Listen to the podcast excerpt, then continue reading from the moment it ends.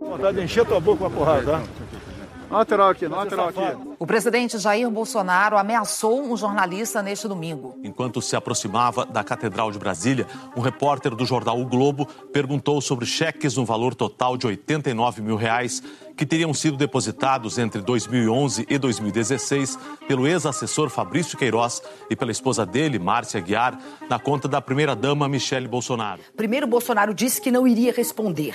Depois, o presidente disse aos jornalistas Abre aspas.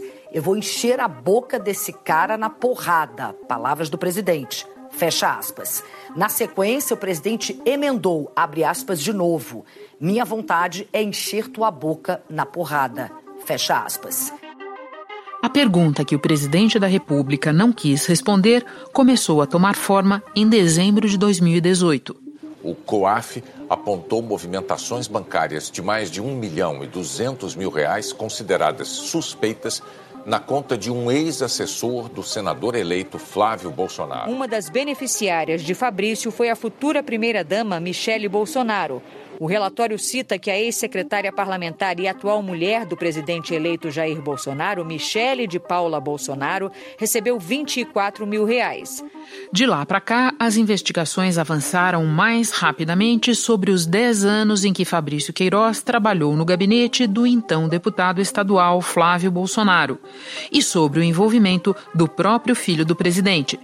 O Ministério Público afirma que Queiroz era o operador financeiro do suposto esquema da rachadinha no gabinete do filho do presidente na Assembleia Legislativa do Rio. Em três anos, o ex-assessor teria movimentado 7 milhões de reais, segundo o COAF. O dinheiro, segundo a investigação, era lavado com aplicação em uma loja de chocolates no Rio, da qual o senador é sócio, e em imóveis. É a primeira vez que o Ministério Público Federal se manifesta claramente sobre as suspeitas de que Flávio Bolsonaro cometeu crimes em operações imobiliárias. Extratos bancários da conta da loja de chocolates do senador Flávio Bolsonaro mostram sucessivos depósitos em espécie com o mesmo valor. Numa entrevista ao jornal o Globo, o senador Flávio Bolsonaro, do Republicanos, disse pela primeira vez que repassou dinheiro para que o ex-assessor Fabrício Queiroz pagasse contas por ele. Mas a quebra de sigilo bancário de Queiroz, autorizada pela Justiça, recolocou em cena o fato de que as movimentações financeiras do ex-assessor não se relacionam apenas a Flávio. O ex-assessor Fabrício Queiroz e a mulher dele, Márcia Guiar, depositaram 89 mil reais em cheques na conta bancária da primeira-dama Michele Bolsonaro. Os depósitos de Queiroz foram revelados pela revista Cruzoé. Segundo a reportagem, os extratos mostram que a conta da primeira-dama começou a ser abastecida por Queiroz em 2011. É sobre isso que Bolsonaro ameaça, mas não responde. A revista afirma que em todos os extratos bancários de Fabrício Queiroz não constam depósitos de Jair Bolsonaro para a conta do ex-assessor. Nem mesmo os 40 mil que o presidente afirmou ter emprestado a Queiroz. Da redação do G1, eu sou Renata Loprete e o assunto hoje é o risco Fabrício Queiroz para além de Flávio Bolsonaro, em que as investigações aproximam o ex-assessor do próprio presidente. Quem nos conta é a repórter da TV Globo no Rio de Janeiro, Fernanda Grael. Terça-feira, 25 de agosto. Fernanda, vamos começar pelos cheques depositados na conta da primeira-dama. Esses cheques que Jair Bolsonaro não quis explicar. Eles aparecem na nossa história pela primeira vez lá em 2018 e depois aparecem mais recentemente. Pode nos detalhar o que se soube lá atrás e o que se soube agora? Pois é, naquele primeiro relatório do COAF que surgiu, o montante que foi encontrado como depósito na conta da Michele Bolsonaro somou 24 mil reais. A gente acompanha essa história no Jornal da Globo desde lá de 2018. No caso de Fabrício de Queiroz, a movimentação foi de 1 milhão e 200 mil reais durante um ano, segundo o COAF. Entre as transações estão 24 mil reais depositados na conta de Michele Bolsonaro, mulher de Jair Bolsonaro. Na conta de Fabrício, o COAF encontrou depósitos de funcionários do gabinete do deputado Flávio Bolsonaro e também de parentes de Fabrício, que trabalhavam no gabinete. E o relatório aponta que Fabrício ganhava 23 mil reais por mês. Ele cumpria a função de motorista de Flávio Bolsonaro e também tinha vínculo com a PM. Os investigadores conseguiram a quebra dos sigilos, tanto do Fabrício Queiroz como da mulher dele, da Márcia Aguiar. Na verdade, descobriu-se que essa quantia é muito mais alta do que 24 mil reais. A gente lembra que nessa época o presidente Jair Bolsonaro disse que era um empréstimo que ele havia feito para o Queiroz e o que Queiroz estava quitando essa dívida. Não foi por uma, foi por duas vezes que o Queiroz teve dívida comigo me pagou com cheques. E não veio para minha conta esse cheque porque eu simplesmente deixei no Rio de Janeiro. Não estaria na minha conta. E não foram 24 mil reais, foi 40 mil reais. Agora, dois anos depois desse primeiro relatório, o que se viu é que esse valor é muito mais alto. Olha só, um, um, um volume de que foi se, um, um empréstimo foi se avolumando, eu não posso é, de um ano para outro, a mais 10 mil, mais 15 mil. Se eu errei, se eu errei, eu, foi avolumando o empréstimo. Se eu errei, eu arco a minha responsabilidade perante o fisco, sem problema nenhum. É importante a gente deixar claro que a Michele Bolsonaro, ela não é investigada. Ela não aparece como um nome investigado aí. E aí o que, que a gente tem? 21 cheques entre 2011 e 2018 um total de 72 mil reais. Quer dizer, o triplo do que a princípio foi é, encontrado no primeiro relatório do COAF. E esses cheques eles eram é, depositados é, em pequenas quantias, como que para não deixar rastros mesmo. Em 2011, três cheques de 3 mil reais. Em 2012, seis cheques no mesmo valor, 3 mil reais. Em 2013, outros três cheques de 3 mil reais. E aí, em 2016, nove depósitos de 36 mil ao todo. O nosso presidente já esclareceu. Eu tive um empréstimo de 40 mil reais e eu passei 10 cheques de 4 mil reais. Nunca depositei 24 mil.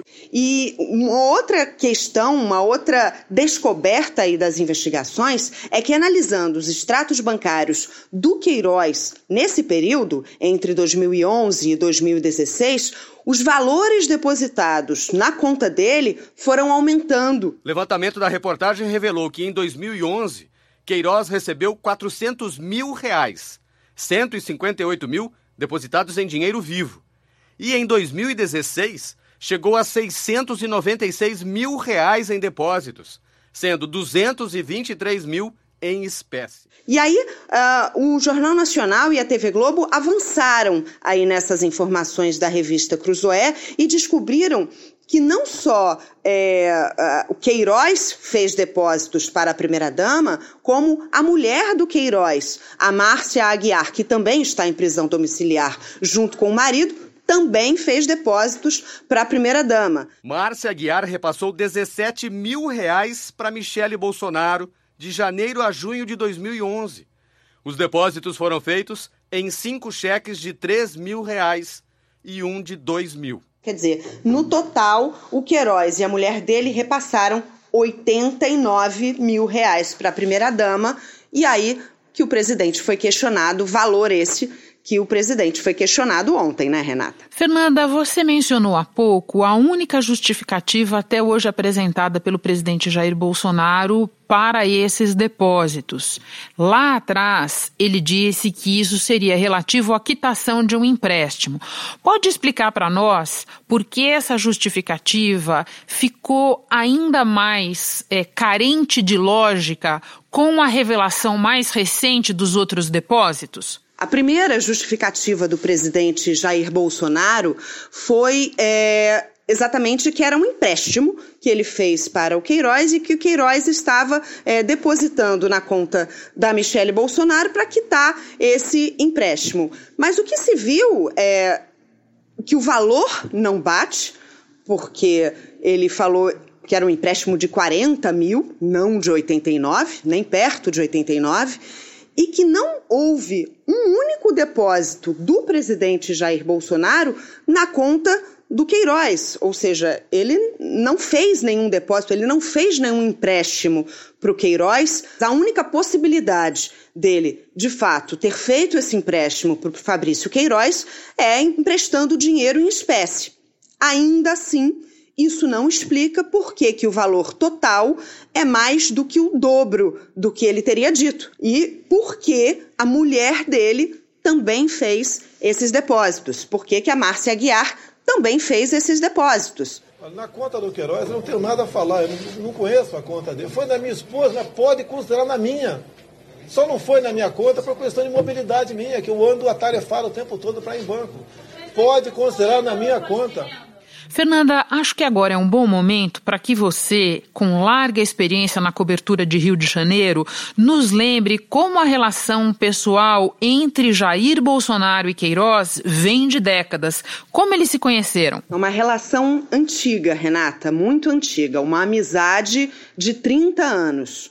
É, os dois o soldado e o capitão se conheceram em 1984, na Brigada Paraquedista da Vila Militar do Exército aqui do Rio.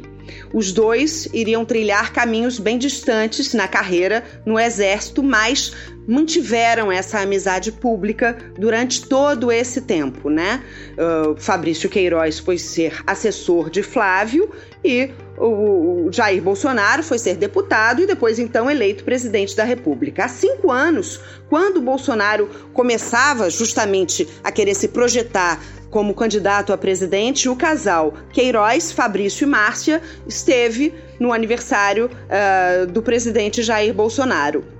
Márcia registrou a presença no restaurante, um restaurante aqui do Rio, no dia 21 de março de 2015. Nas palavras do próprio presidente, numa entrevista, o Queiroz sempre gozou de toda a minha confiança. Foi isso que disse o presidente sobre Queiroz. E, embora soubesse que ele mantinha uma situação financeira é, atribulada, digamos assim, ele fazia rolo, digamos assim, a, essa situação não impediu que os dois é, continuassem amigos e que, inclusive, o Queiroz fosse coordenador da segurança e chefe informal de gabinete. Onde eu ia, você ficava ligando pro Queiroz? Botava assessor para ligar para ele para saber onde eu tava para atrás de mim na campanha que sabia que o Queiroz estava do meu lado trabalhando, um cara correto, trabalhador, dando sangue por aquilo que ele acredita. O Queiroz empregou, além uh, dele próprio, né? Cinco parentes no gabinete do Flávio quando ele era deputado estadual aqui na Assembleia Legislativa do Rio. A Natália, filha mais velha dele, a Márcia, mulher dele, a Evelyn Queiroz, que é a outra filha, a Evelyn é, Gerbatim, que é enteada dele, e até o Márcio Gerbatim, que é o ex-marido é, é, da Márcia, atual mulher dele. Fernanda, já que você mencionou a Natália, filha mais velha do Queiroz, acho que é uma boa hora para a gente se deter nesse personagem, porque ela é um ponto de intersecção. Ela foi funcionária tanto do gabinete do Flávio quanto do gabinete do próprio Jair Bolsonaro na Câmara. Você pode nos relembrar o que já se sabe sobre ela e sobre o que ela fazia com os salários que recebia como assessora parlamentar? Ela trabalhou como funcionária, ela estava lotada no gabinete de Flávio Bolsonaro aqui na Assembleia Legislativa do Rio e chegou a trabalhar também para o próprio Jair Bolsonaro em Brasília, quando ele era deputado federal. Natália Melo trabalhou entre 2007 e 2016. Menos de uma semana depois de ser exonerada, em dezembro de 2016, ela foi nomeada para o cargo de secretária parlamentar de Jair Bolsonaro, quando ele era deputado federal em Brasília. Nesse momento, as investigações descobriram que ela repassava 80% do salário na Câmara dos Deputados para o pai, para Fabrício Queiroz. Provavelmente, segundo os investigadores, uma laranja, atuava como laranja. Natália é citada em dois trechos do relatório do COAF. O documento não deixa claro os valores individuais das transferências entre ela e seu pai, mas junto ao nome de Natália está o valor total de 84 mil reais. Há indícios de que ela é personal trainer aqui no Rio. As redes sociais dela mostram que ela treinando, ela, ela na academia, ela com os, com os, os clientes dela, como personal trainer aqui no Rio. No mesmo momento, na mesma época, ela trabalhava, estava lotada no gabinete de Jair Bolsonaro em Brasília. Ela, Natália e o pai, Fabrício Queiroz, foram exonerados dos gabinetes de Jair Bolsonaro e de Flávio Bolsonaro no mesmo dia. E ela que deixou esse cargo é, na Câmara Federal no mesmo dia em que o pai foi exonerado é, da Alerj, do gabinete do filho de Jair Bolsonaro. Então ela saiu do gabinete da, como assessora aí, é, do presidente eleito no dia 15 de outubro agora de 2018. Que foi justamente quando começou a surgir o nome de quando surgiu o nome de Fabrício Fabrício Queiroz e o possível esquema das rachadinhas. Esse detalhe curioso de que a Natália e o Queiroz foram exonerados no mesmo dia uma lá do gabinete em Brasília, outro do gabinete na Assembleia Legislativa, em outubro de 2018, antes mesmo desse relatório do COAF vir à tona, é um dado que aparece em outra investigação, certo? Exatamente. A gente lembra da denúncia do empresário Paulo Marinho. Paulo Marinho contou ter ouvido do próprio Flávio que um delegado da Polícia Federal antecipou que haveria a operação. O senador nega ter dito isso. Que há uma outra investigação, dessa vez do Ministério Público Federal, não do Ministério Público aqui do Rio para apurar o suposto vazamento da Operação Furna da Onça, que foi a operação que prendeu alguns deputados da Assembleia Legislativa do Rio. Paulo Marinho é um empresário que assessorou Jair Bolsonaro durante toda a campanha, esteve muito próximo da família Bolsonaro e disse, contou que ouviu do próprio Flávio que haveria uma operação é, na Assembleia Legislativa que poderia é, atingir o, o gabinete dele. Queiroz afirmou ter ido à casa do empresário Paulo Marinho algumas vezes acompanhando Flávio Bolsonaro. Porque na época da campanha, é, a campanha foi gravada muitas coisas lá. E o deputado Flávio às vezes ia lá, o pai dele estava lá. Aí eu, como segurança do Flávio, eu acompanhava. A condição de, de segurança do deputado. É, a Natália prestou depoimento é, à Polícia Federal é, sobre a saída do gabinete é, de Jair Bolsonaro em outubro, no mesmo dia do pai, e disse que essa saída já estava programada. É, a investigação apura se a suspeita de que a Natália e Queiroz teriam sido demitidos depois que o Flávio recebeu informações, exatamente essas informações da Polícia Federal, de que Queiroz era alvo de movimentações suspeitas e que seriam detectadas nessa Operação Furna da Onça. Quando surgiu isso em dezembro do ano passado, uhum né, que via, via tona, movimentações atípicas e tal. Eu fui cobrar dele, eu quero, o que, que é isso? Não, chefe, isso aqui não tem nada demais. Eu, eu administrava o dinheiro da minha família, né, que tinha outros familiares dele dentro do gabinete. Uhum.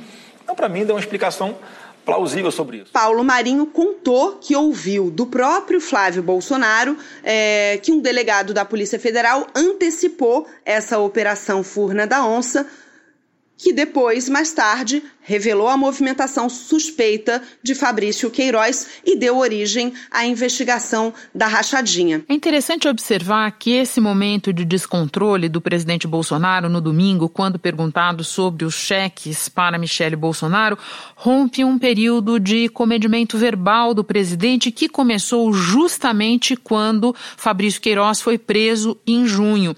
E eu lembro, Fernanda, que naquela ocasião o presidente tentou justificar o fato de que Queiroz foi encontrado na casa de Frederic Wassef, advogado da família Bolsonaro até ali, com uma explicação que chamou bastante a atenção. Você pode nos relembrar qual foi? Na noite em que o Queiroz foi preso, no dia 18 de junho, em Atibaia, na casa do Frederic Wassef. Policiais prenderam é, Fabrício Queiroz por volta de 6 horas da manhã, numa casa que é usado como escritório do advogado Fred Wassef, em Atibaia, aqui no interior de São Paulo, 80 quilômetros mais ou menos de São Paulo. Bolsonaro fez uma live e disse que Queiroz estava na, na casa do advogado porque fica perto do hospital onde ele fazia o tratamento de saúde. A gente sabe, ele fez uma cirurgia para tratamento de um câncer. E por que estava naquela região de São Paulo?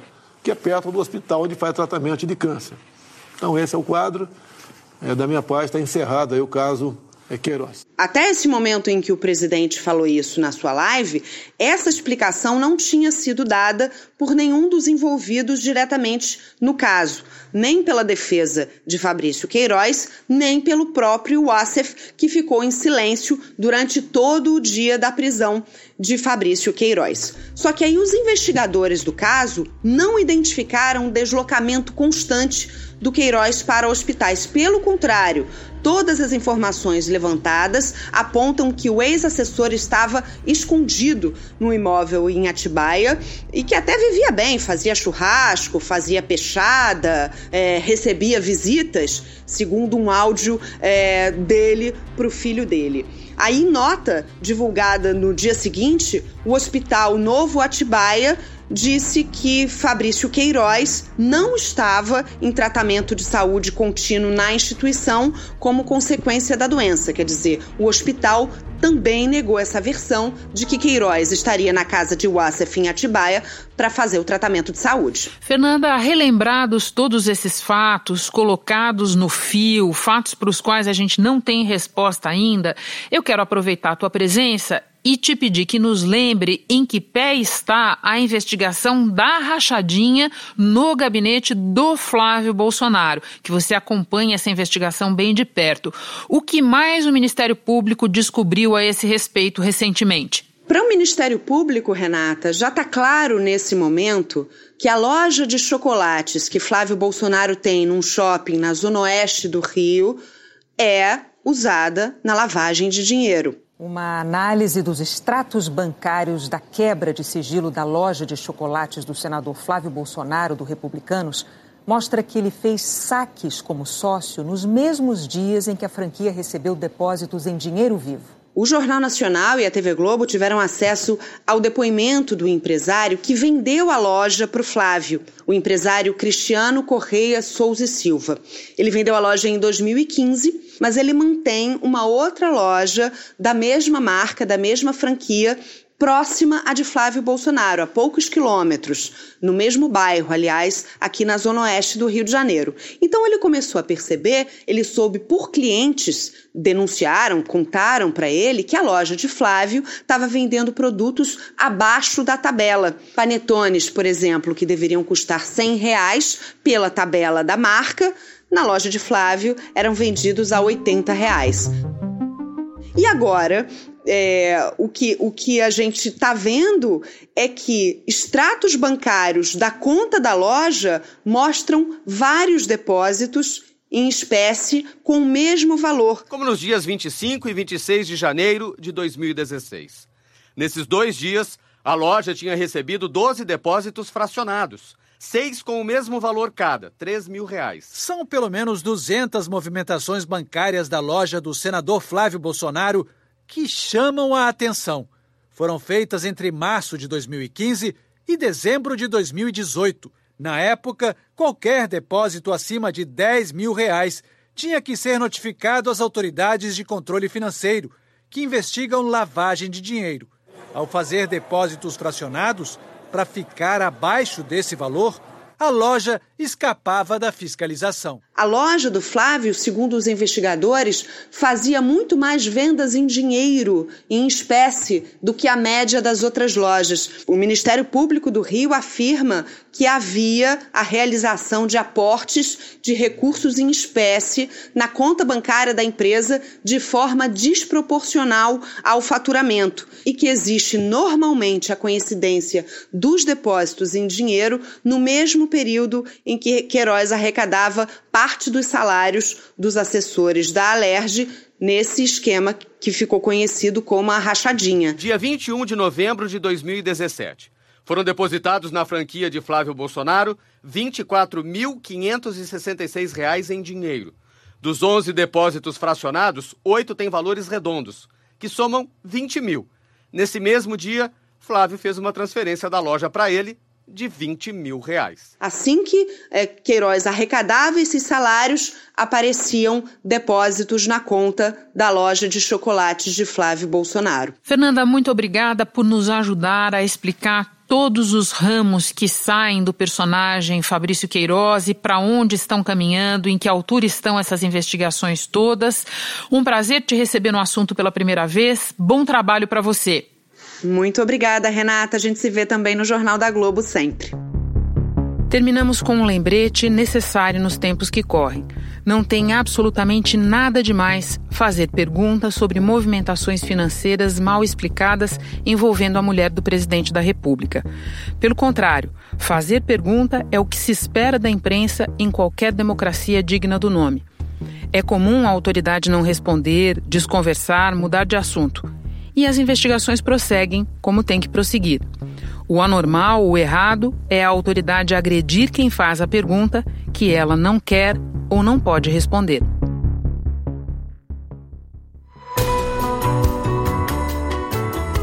Este foi o assunto podcast diário disponível no G1 e também nos aplicativos Apple Podcasts, Google Podcasts, Spotify, Deezer, Castbox.